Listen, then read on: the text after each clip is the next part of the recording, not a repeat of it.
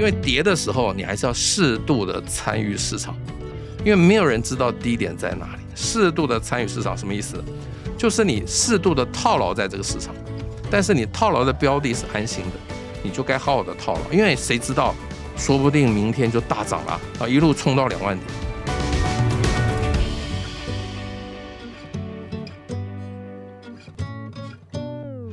收听黄大米主持的米粉汤。今天我们邀请的是乐活大叔施生辉，施爸来到我们节目，施爸好，大米好，各位听众大家好。今天不是蛋炒饭，是米粉汤。对，今天是米粉汤。OK OK，要吃米粉汤，好。好，可是呢，我第一题还是要问一件事情，因为施爸你也知道，我就是其实我是一个不买股票的人嘛。嗯，是。那我一定要拯救你。你要拯救我！啊，古海无涯。那我要很好奇，就是说，其实现在好像是因为我没有在看股市，但是所以，但是现在的股票好像的情况不是那么好。那你有被套牢吗？当然被套牢啊！不被套牢是骗子啊！每一个人在股市都会被套牢啊，只是说你套在什么股票上面可以安心啊。真正的重点是套在什么上面啊？你觉得面对被套牢的时候，要怎么样可以让自己心情稳定一点？如果你套的股票每一年都有股息，然后大到不会倒，又只有二三十块钱，你怕什么呢？嗯，比如说金融股，大概都三十块左右嘛，每年大概百分之五，也就是说二十年啊，你就可以还本了。很多人说，万一这个金融股一直跌，一直跌怎么办？如果金融股一直跌情形下，其实台湾经济就很差了。你做任何的投资都没有用，甚至你放在银行的定存，我觉得那个利息是会越来越少，因为经济环境不好，一定会降息嘛。嗯，那反而你的银行的利息会越来越少，所以大家不要说吓大家说哇，金融股会一直跌一直跌，真的跌的那一天，其实全台湾的人都一起受苦，包括大米你。都也一起受苦。那我很好奇哦，那既然其实你其实是很赞成，就是在那种大家呃股票跌的时候，其实是反而要乐观的进场。对，其实哦，我觉得在股票大跌的时候，有一群人是开心的。嗯，就像我们这一群人买金融股或者零零五六，因为心中想的是存股息。如果股价一直跌，股息值利率是会比较高的。股息值利率就是股息除以股价。嗯，如果它一年可以配一块半，它四十块的时候你买的话，股息值利率大概不到四趴。它跌到三十块，不就五趴了吗？所以大跌的时候，其实我们这种人是开心的。但是如果你心中只想赚价差，你在大跌的时候一定非常的辛苦。那什么东西是赚价差的股票？就是你对它充满了想象。比如说台积电，我直接说。台积电，大家六百块的时候看到一千块，现在掉到五百多，没有人再讲一千块了。台积电是有成长性的股票，但它的股息值利率真的不高，它一年才配十一块，除六百是不到两趴的哦，不能对抗通货膨胀率。所以我说金融股，我随便举例，兆丰金，大家对它的想象是零股息的，它的获利的爆发性绝对不高，但它很稳定。但是台积电，大家对它的想象是获利爆发性很强。但是如果没有那么强的话，其实它的股息没办法保护你这个投资台积电的一个什么心理啊？所以傻傻的买、笨笨的买，会是一个最好的情况。没错，就是说你只要买的是大到不会倒，每年都有配息的，你真的不用怕它。那你真的不会选股，你也知道，我就那么两只嘛，零零五零、零零五六、零零五零，你对它存在成长的想象，但是零零五六纯粹就是零股息。现在不过不到三十一块，一年可以配一块半、一块六、一块八，都是超过五趴哎。但我也很好奇，因为你会标榜零零五零跟零零五六，是因为你觉得这样才睡得着？对，你不会提心吊胆？不会哎。那你会一天到晚去查今天的情况吗？我每天收盘当然要看一下。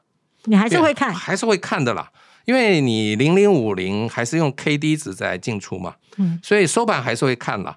但盘中啊。如果我有空还是会看啦，我这个是不会那么说啊，很自命清高，完全不看。有机会看我还是看一下嘛，嗯，对对，但是不会把它放在心上。其实股票对你而言，其实你以前也不是这么淡定的，对你也是曾经就是冲来冲去。那会让你这么淡定，后来选择零零五零零零五六，其实是有一些契机的。嗯哼。那你当时候是发生了什么事，会让你决定就是只打这一招，而不是打一千种招数？好，这个要追溯到我零三年被 lay off 之后，我二零零三年被证券公司解雇嘛，那我也手无缚鸡之力，也不能去做出众的活，就只好在家里这买卖股票养活一家七口。在零三年到零八年之间，我当然还是以个股操作为主。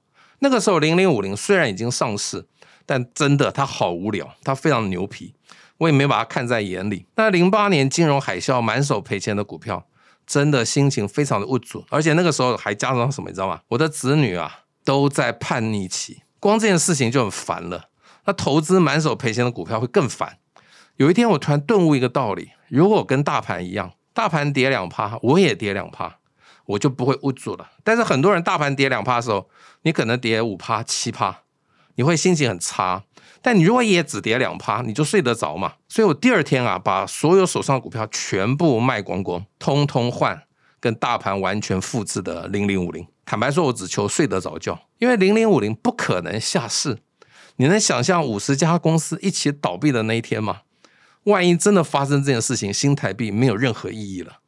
所以基本上我就是看中这一点风险分散的一个优点，然后我只追求跟大盘一致就好了。我也不想赚更多的钱，因为其实很多人都试图打败大盘，结果都是亏损出场。你如果跟大盘一样，就算现在大盘跌十趴，我也资产也跌十趴，其实我觉得是安心的，因为现在很多人资产可能跌二十五趴。你如果买的是电子股，你买台积电，大概跌掉三十趴，但是零零五零就跟大盘一样嘛。就是十趴嘛，你真的是可以放心啊！大家在大跌的时候，千万不要以为自己是股神，会找得到逆势上涨的股票。当然会有，但是那个真凤毛麟角，你基本上是找不到的。而且那种逆势会涨的股票，大概都有做手在操纵，他什么时候下车你都不知道。你若买这种做手操纵的股票，你套在高点，大概万劫不复。对，所以基本上那个时候我只求。跟大盘一样就好了。我有一个好奇哦，因为你以前呢，其实是在证券公司，所以你一定很了解做手操作有哪些招数。嗯你可以跟我们大家分享一下吗？当然就养套杀嘛。那最最惨的是什么？你知道吗？他们一定要出货嘛。如果没有那么多的散户跟跟上去的话，他怎么出货？这时候常常报章杂志上大家都看到嘛，有很多基金经理人会跟他勾结嘛。嗯，最后这些做手就把股票通通倒给那个基金嘛。因为这些股票都是小股票，在整个基金的绩效里头，其实是占的比重很小的。所以这种事情，其实我觉得做手最后一招一定要脱手嘛。他拉了半天，一定要脱手。脱手的方法很多，如果非常多韭菜跟着上去，当然容易脱手。实在脱手不掉，就只好找基金经理人合作。我觉得这是最简单的两招。那因为是个股，所以就存在被做手操控的空间。但是你如果买零零五零零零六，这个市场没有做手在做这两只的啦，所以你可以非常的放心。而且选股很焦虑，到底要看基本面呢，还是要看技术面呢？太复杂了嘛。其实买个股都是在看它的未来，但是未来其实是很难判断的。但是买零零五零零零五六没有在看它的未来哦，它只是复制大盘而已，所以你就不再需要做任何的判断，你的投资会变得非常的简单。所以我二零一二年底写的第一本书《只买一只股胜过十八趴》之后，那个时候我开始宣导一个简单投资的方法。原来 ETF 可以让大家不要再选股之后，投资就变得非常的简单。我觉得投资越简单，甚至无聊啊，人生其他的烦恼你才有时间去解决它。有有人跟我说啊，老师啊，你买零零五零好无聊哦，零零五六更无聊。而且还有人告诉我说，你这一套方法必须是就是本身资本额大的人，他才能够在里面能够赚到大的钱。这样讲好了啦，投资无聊啊，人生才有聊啊。嗯，你把所有的时间精力花在投资上，你人生是很惨的。像大米都不买股票，就相对轻松嘛，对不对？你连股票都不买，就相对轻松。你投资这一块就变得很简单了。所以投资越无聊，其实人生是有聊的。还有有人会觉得我很奇怪，大家都在追求努力提高报酬率，我却没有在追求这件事情。因为提高报酬率当然是应该的事情，但是几个人做得到？几乎没有人做得到。所以我一直讲认命才会赚到钱。所以你就买零零五零零零五六，你认命赚到合理的报酬就好。你刚刚又说，是不是需要部位大的人才赚得到很多的钱？嗯，我觉得这不一定。你现在小资男女用定期定额，长期的持有这两只，一定在长期来说你会有很好的一个回报的。但是定期定额绝对不可以说啊，看到最近大跌就停扣，大跌才是你买到便宜股价的机会啊。但是大家的人性告诉你，哎呀，跌的时候。当然要缩手，现金为王，却不认为这样子，因为跌的时候你还是要适度的参与市场，因为没有人知道低点在哪里。适度的参与市场什么意思？就是你适度的套牢在这个市场，但是你套牢的标的是安心的，你就该好好的套牢，因为谁知道，说不定明天就大涨了啊，一路冲到两万点，也不一定来，可能跌到一万五、一万四，甚至一万点。但是适度的参与市场才有可能赚到钱。大家都现金为王。觉得说哇，现在什么通膨很严重啦，美国升息啦，股市要一直跌，跌到什么时候才进场呢？没人知道啊。所以我觉得适度的参与市场才是正确的做法，但是不该把所有的钱都现在扎进去，这是没错的。但是也不可以把所有的钱通通撤出来。你刚刚有提到，其实是你在被之前之后啊，其实你人生有去做过一些调整。但是我会很好奇，我其实有在其他节目上面有听到，其实你那时候是证券公司承销部的主管，呃，副主管应该算副主管，对。然后呢，当年呢，就是承销部其实已经赔了好几亿，是你经手签过的公文当中，其实已经让公司赔了一亿。对，哎，你都很清楚嘛，你都很仔细的看我的书，哎，我有很认真。是，那我很好奇。这么有经验老道的人，为什么还是可以让公司赔了一亿？哦，我觉得这个是证券市场的经营啊，嗯，完全看市场，其实跟你的经营能力没有太大的关系。行情好的时候，每一家公司都赚钱；行情不好的时候，只是比谁赔的少而已。那那个年代，我们做承销都要包销股票嘛，但是我们每包销一只，基本上百分之九十以上的股票一一上市就跌破承销价。在那个时代，其实那个期间并不是很景气。所以每次上市就会跌破成交价，我们包销就会亏损嘛。但是我们每个案子都辅导了两三年甚至五年，你总是希望把它完成嘛。但是一完成就是赔钱，这是很吊诡的事情哦。那个时候我就算被 lay off，还去找别的工作，应该也找得到。但我觉得还是会亏损啊，所以我干脆就不上班了。我跟我太太说，我应该有能力养活大家，因为我在证券公司也十几年经验嘛。想说，我身上有一千万，一年赚十趴有什么难的呢？嗯，一年一百万就可以养活大家。但是后来发觉，一年赚十趴真的很不简单。而且加上还有金融海啸。对对，金融海啸那时候满手赔钱的股票，大概零三零四年之后，其实股市相对好，那个时候是有赚到十趴没有问题。但是金融海啸一次就把你输光光啊！对，我我很好奇哦，因为比如说你能够当到成效部门的副主管。其实你的主管是喜欢你的，但是你的董事长听说不太爱你，为什么？对对对，因为我下班的时间呢都不太喜欢跟同事互动。嗯，那为什么我的主管喜欢我？那是因为我讲个小故事好了。我们每次出去争取业务，总是要去做简报嘛。有一次那个案子就不是我的，我的那个副总就叫我去，我说干嘛？这部案子不是我的。他说小石，他们都叫小石。小施啊，你最会回答问题了。客户问什么问题啊？就算你不会，你也答的好像你很会，所以你必须帮忙去回答问题。所以其实他是很喜欢我。那为什么那个董事长不喜欢我？因为啊，这个公司里头总是有一些黑韩文化，你知道吗？对，有的时候我其实是有点嚣张的，嗯，因为我战功彪炳，那不太理理同事，你知道吗？那时候我稍微骄傲，这是我真的要事后要检讨的事情。所以太嚣张了，一定引来一些怎么样黑函的攻击。那董事长就信了那些黑函嘛，所以他对我的印象非常的不好。哎，那可是董事长对你印象不好，会让你就是上班会有不舒服的感觉？不是，他就直接 lay off 我嘛。哦，是他 lay off，所以你不是因为那个让公司赔了一亿？不，因为这是一个很好的理由啊，因为你让公司赔了一亿，你这个是你必须负担这责任啊。其实那个。我们部门赔四亿，赔的比我多的人还是有啊。嗯，我我不是赔最多的，但是他就是拿我开刀嘛。这个时候我就得认命嘛。哎，那一路上面，其实你应该是在职场上面都是很顺遂的。对对对，其实我一直到零三年之前，真的叫所谓的人生胜利组了。你求职当中有过待业吗？求职过程没有待业过。我进了证券公司之后，是一路被挖角的。嗯，对，所以我每次离职都是被挖角，甚至有一次我们去做一个关谷银行主办案的简报，后来找我去的那家证券公司副总就直接跟我偷偷在门口跟我说：“小施，下午有没有空？我们公司总经理要见你。”我就直接录取了，不是，就直接在我们要进去。其实那个时候。他是我的敌对证券公司哦，但那副总当然我也认识了，他就私底下跟我说：“哎，下午总经理要见你哦。”嗯，在那个时候我说：“好，下午有空我可以过去。”那这么夯的你，突然面对就是被之前啊，你觉得没有名片之后的人生啊，是需要调试的吗？呃，其实后来我去找了一张名片，嗯，因为我跟万宝周刊的朱承志社长是很好的朋友，嗯，那我的儿子啊，嗯。后来念了光仁的音乐班，你也知道那那是贵族学校。对，我很怕参加家长会的时候没有名片，这有点丢脸，所以我就去找了朱承志，然后说我可以做一些 part time 的事情，但是麻烦你给我一张名片，有一个 title 了。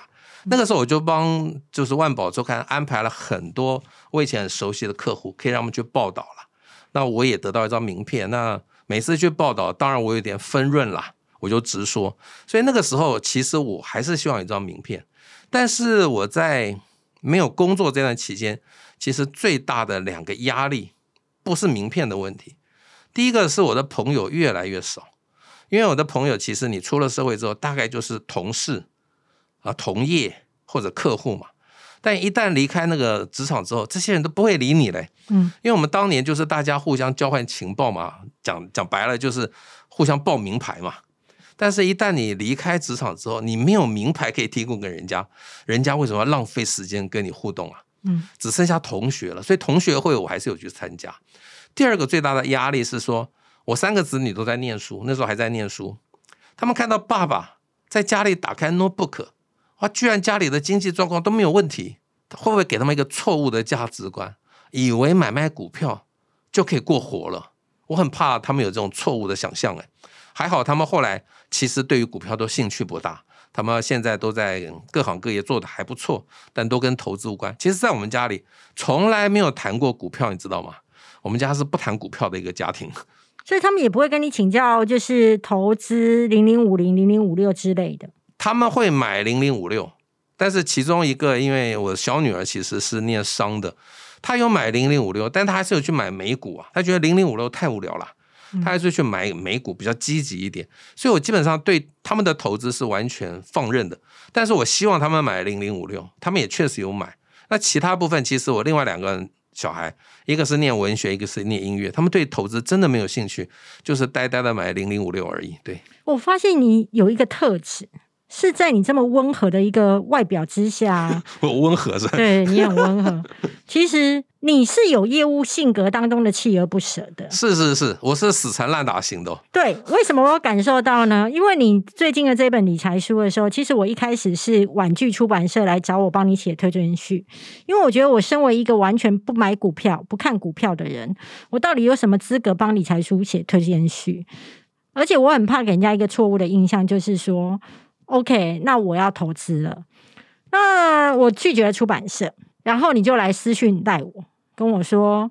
阿大米啊，就是出版社会找你啊，那就是麻烦你，就是帮个忙这样子类似。那我就跟你说是吧？可是因为我自己都不会投资股票，所以我应该是不会写。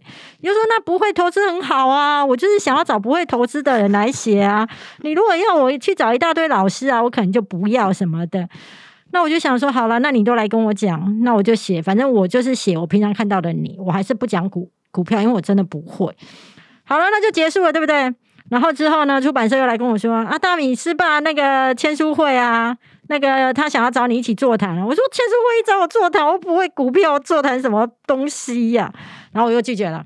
哎，那你又来找我了啊？你不会还好啊？怎么？就是我突然就发现说，其实你是对于你想要什么东西，以及你很追求有趣，因为你告诉我说，今天我如果拒绝你，你就会去找丹尼表姐。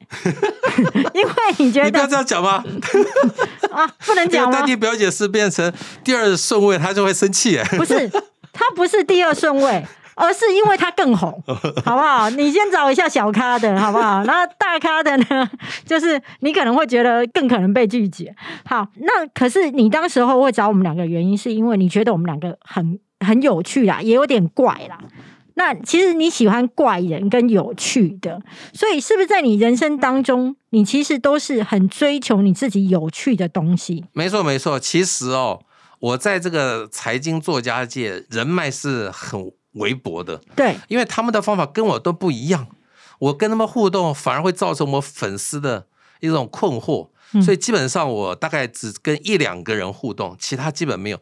所以后来我任何财经的书也不推荐了，因为后来发觉推荐之后反而造成我的困扰，因为那个书上写的东西跟我讲的好像不太一样，会造成困扰，所以干脆就完全放弃这一块。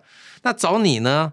其实我每一本书的这个推荐序的人都是我自动找的，我都不让出版社找，我就是要找我觉得他如果来帮我写推荐序，我会觉得很光荣的人。嗯，所以大米，你就是让我觉得你来帮我写推荐序，我会感觉非常的光荣。谢谢你。但是你不是，我坦白说了，你不是我推荐序里头最觉得最光荣的一个人，是是是，一定你是第二名吧？是大部分都并列第二了，好不好对？我觉得最光荣是詹宏志帮我写过序，哦，真的哦。对我的上一本《不穷不病不无聊》，詹宏志帮我写过序。那詹宏志为什么肯？对啊，詹宏志非常 nice，而且我在每一次人生的谷底都会碰到詹宏志，我跟他非常有缘。我后来连这个跟詹宏志的缘分，我还写了一篇文章，登在联合报的缤纷版。嗯，对，那你那一篇文章的重点是？那篇文章重点是，就是我其实，在人生的谷底的时候，甚至在我刚开始就业的时候，就碰到詹宏志。詹宏志是我非常非常崇拜的一个人，但是在每一次的契机，我都会碰到他。甚至有一次是我写一张全票靠走道的时候，那时候我还没有像现在这么有名，那是我第三本书，不像现在这么有名。我还特别去找了詹宏志，但是那时候觉得我就是一个小粉丝，把我的一本跟他比较有关联的电影，他也很爱看电影嘛，但基本上他是不谈投资的人啦，我就把它送给他。哇，那时候觉得好兴奋，而且他还记得我。那其实我们已经很多年没有见面了。我我为什么会讲到说，我觉得你是一个锲而不舍在追求机会的时候的人，甚至有点死缠烂打，是因为自己我先感受到这一部分嘛。第二部分就是你的出书经验，其实也是你死缠烂打出来的。对对对对对，我在第一本书真的是死缠烂打，但是我一度也放弃了。其实我一开始找了三家出版社，你怎么会有勇气找出版社？哦，这样我就直说好了，因为我其实二零零八年买零零五零之后，我就觉得投资非常简单啊，为什么大家搞那么焦虑？你知道那时候我没有上班嘛，下午会去图书馆借书，比如说借金庸的书来看啦，借很多小说来看，就看到很多那个欧基上、欧巴上，大家在等《经济日报》跟《工商时报》，哎，好认真哦。等到时候霸占那个报纸不放，在那边抄很多 EPS 啦，还要上报上很多的资讯，我觉得有必要那么辛苦吗？都退休了还那么辛苦干嘛呢？我这套方法真的很简单啊，所以我大概写了一万字，就是说为什么要买零零五零的原因，我大概写了一万字，就找了三家出版社，第一家我就直说啊，就万宝啦，我跟我朱晨志很熟啊，那朱晨志说生辉啊，我看你也不欠钱嘛，你又没出过书，这样子好了啦。我愿意出版，但是我就给你两百本送人啦，我不给你版税了，就当做善书注印呐、不，他还是要卖的啦，只是说他的风险就他把两百本给我之后，他剩下就是他的风险，万一卖不掉就他的风险。但我说不行啊，我有 know how，怎么可以不给我版税呢？嗯。第二家找了一家专门出文学类的，嗯。他说他有兴趣，但是呢，他们没有出过理财的书，嗯。问我说可不可以出一系列嗯，才像样嘛？你不能出个单本，在他文学出版社还是很奇怪啊。那个时候我也不知道我会写啊，我能写啊，一本都没写出来，怎么知道以后还能写呢？呃，就就婉拒我说没办法写一系列啊，而且我东西太简单了，怎么写一系列呢？第三家是一个很大的财经媒体，他说这样子好了，我们出一个别册，就把你的一万字啊夹在那个杂志的包膜里面嘛。如果读者反应好，我们就正式出你的书；反应不好，他们的风险很低嘛，只印了一个别册嘛。我说，哎，这个方法很好啊。但是到了他们的社长，在这个业界是啊什么德高望重的一个社长，他不相信这世界上有这么简单的投资方法。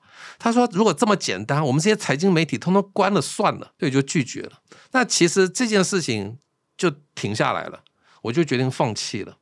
过了大概一年，我一个高中同学从美国回来，有一天聊天，他说：“你就把它写出来嘛，你再试试看嘛。你这个这么有善意的一件事情，要把它完成啊，就是要让大家知道投资很简单啊。”好了，最后我就去找了时报文化，之前找三家都有把那个一万个字给他哦，嗯，给他们看哦。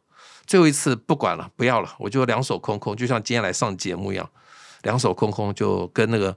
我就直说他的名字，就是时报文化二编的总编辑叫李彩虹。嗯，我大概就跟他聊了一下，哇，他觉得惊为天人，真的很棒，这套可行。我一个字都没给他看哦。他在编辑会议提出来说要出我这本书，上上下下每一个人都反对。因为第一个我没出过书嘛，第二个怎么可能一只股票这么简单？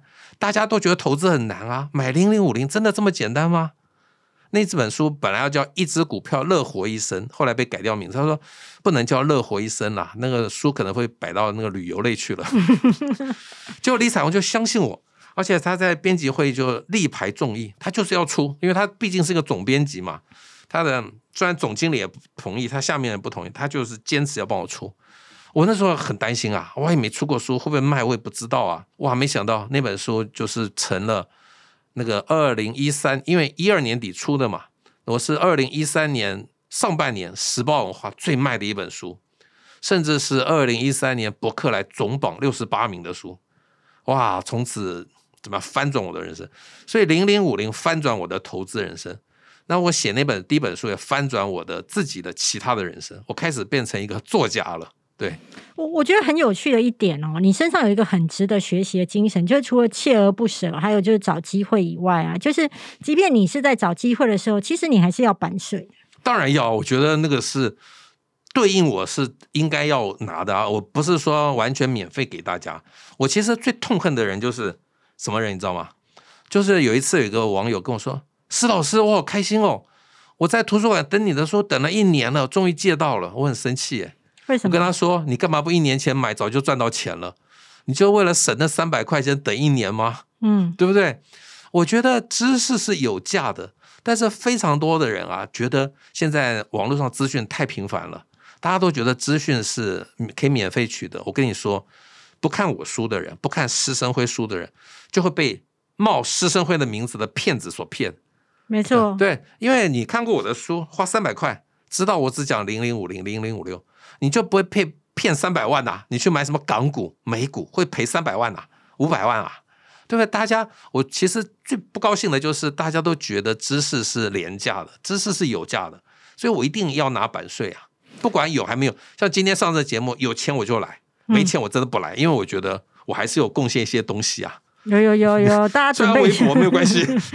对对对对对，但是我自己。知道一件事情，就是说，其实你书畅销之后，其实你会觉得你就想更想做自己。对。然后呢，你就按照你的说法，就是有大头症。你那时候头有多大？不是啦，就是其实我觉得写投资理财书让我踏进作家这个生涯，所以我就写我最喜欢的书啊。所以我就写了一本跟电影有关的书，其实是对电影的一本情书，叫《一张全票靠走道》。对，好，当然这本书是有路文化出的。那我女儿也在那边上班，她很开心可以跟爸爸一起合作一件事情。当然啦，电影是大家都爱看的，但是电影书却很难卖，很难啊，因为比较没有共鸣。但是我这本书希望透过米粉汤这么那个优质、扩散度这么大的一个 podcast，希望这本书能够败部复活。我其实讲的是，我看我要再推荐第二本书，你的第二本书，我当时候。第一次接触你的书就是《走过失业》，我喜欢这样哦，那是我第七本，对对，那时候我真的觉得好好看哦。谢谢谢谢，这本书也确实是反应最好的一本书，因为太多人。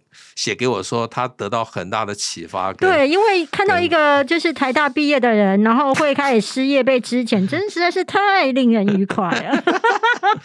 那个时候，我太太其实很生气，哎，是她觉得你不要把自己起底嘛。你以前都说你离开职场，那那本书我就自己承认自己是被支遣的，因为我觉得非常多的人可能会碰到跟我一样的状况。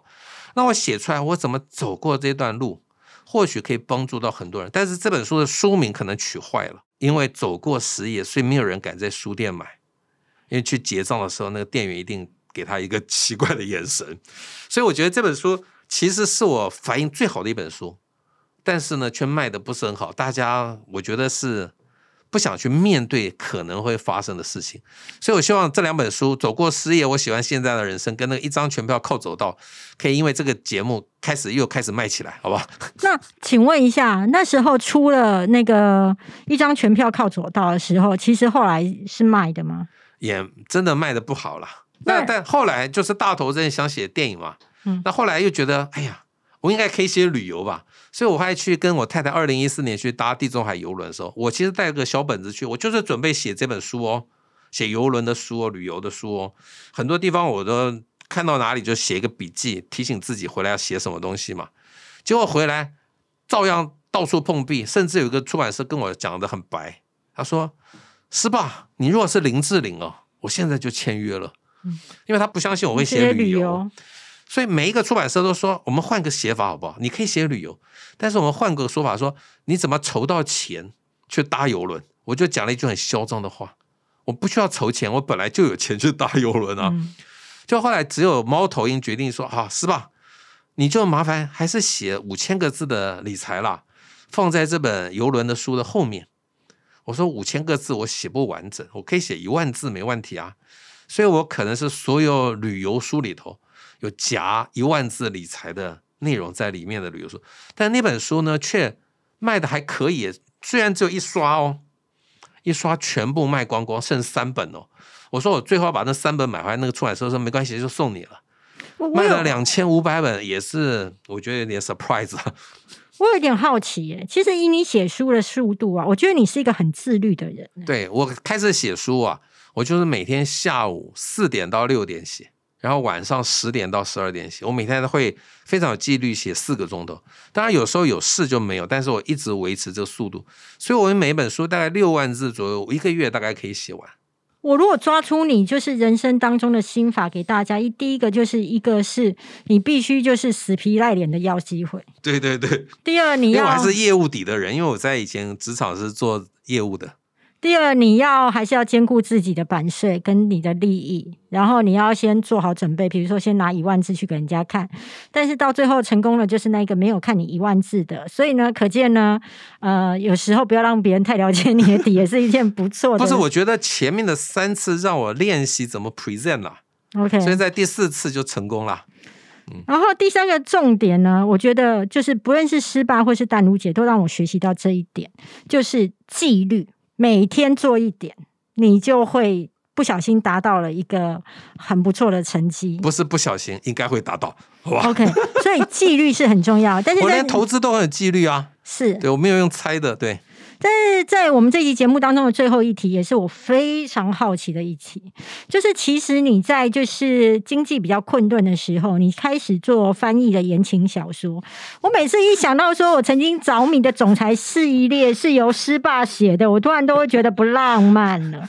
可以告诉一下你到底写了什么吗？你如何处理总裁去遇到了那一种小员工，然后这边亲热的戏码？天哪，我要哭了！我我要纠正一下。不是我经济最困顿的时候，并不是我失业之后，OK，是在我买房子的时候，那时候还在证券公司上班，对，但是下了班就做翻译言情小说的事情。我就只是说那个出版社叫骏马出版社，所以不是你所谓的总裁系列了啊。OK，OK，OK。以前骏马出版社这种国外的罗曼史小说，他没有铺到书店去卖给。一般的读者，他是直接进了租书店。在那个年代，如果年纪大一点都知道，租书店就是罗曼史小说嘛、武侠小说嘛、漫画，就这三大类嘛。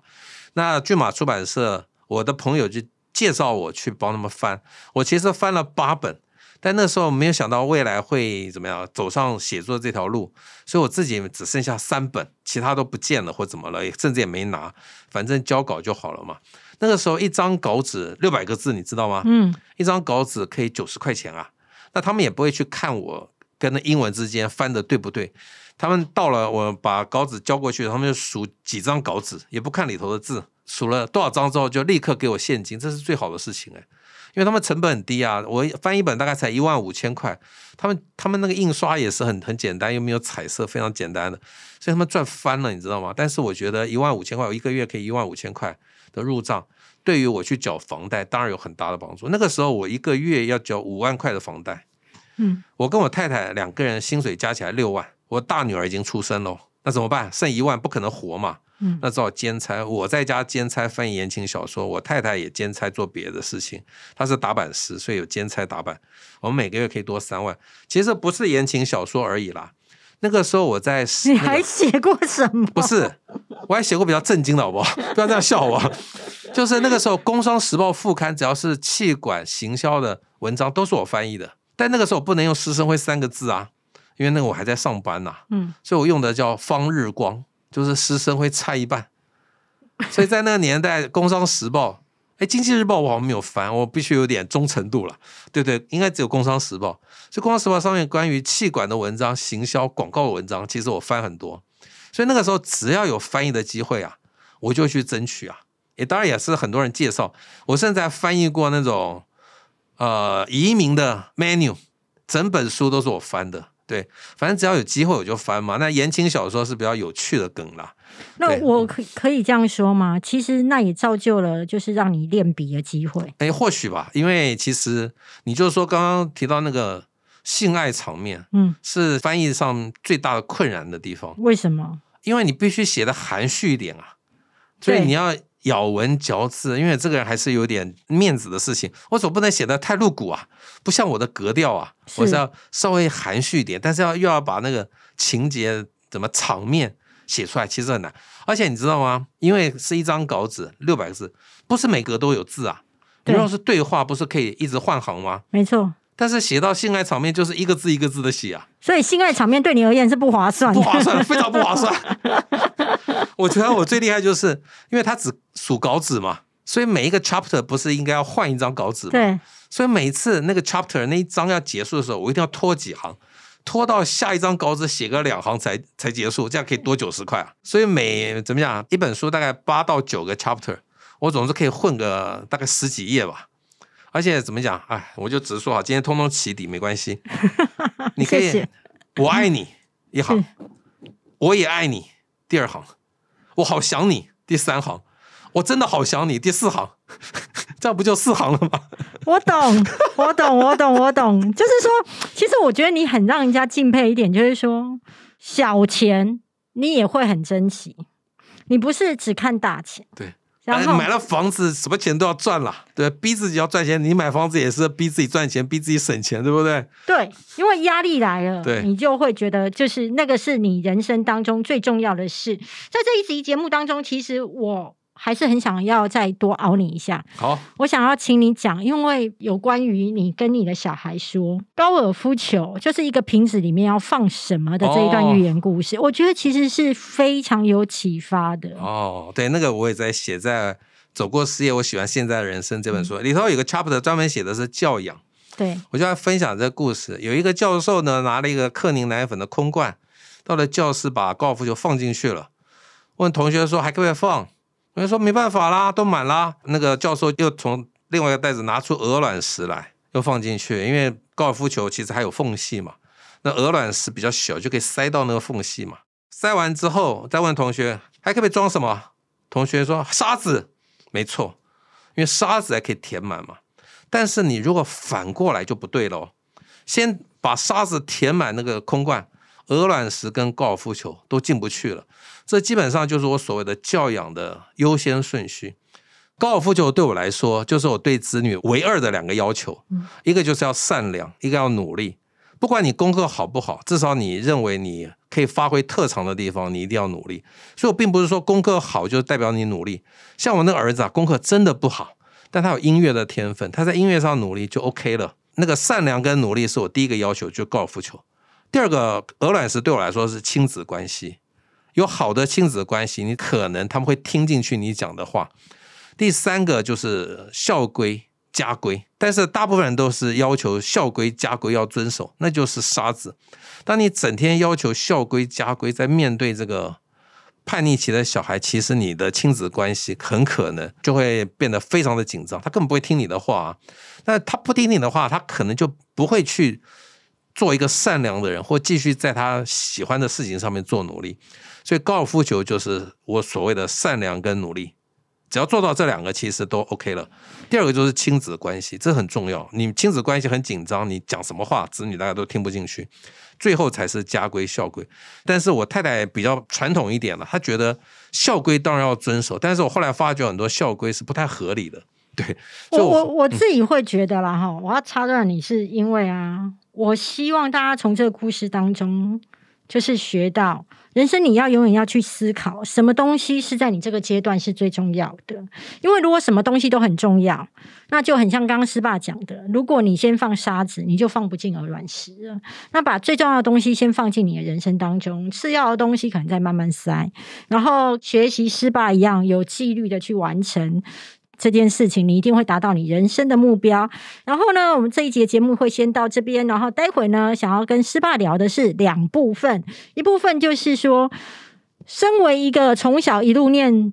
品学兼优的人，然后就念台大。当孩子不见得一定会考上台大的时候，你要怎么自处？还有，你曾经说过，夫妻最好的相处之道就是各过各的。到底这样子的夫妻是感情好还是感情不好呢？我们就等下集大家继续收听米粉汤。谢谢师爸，谢谢。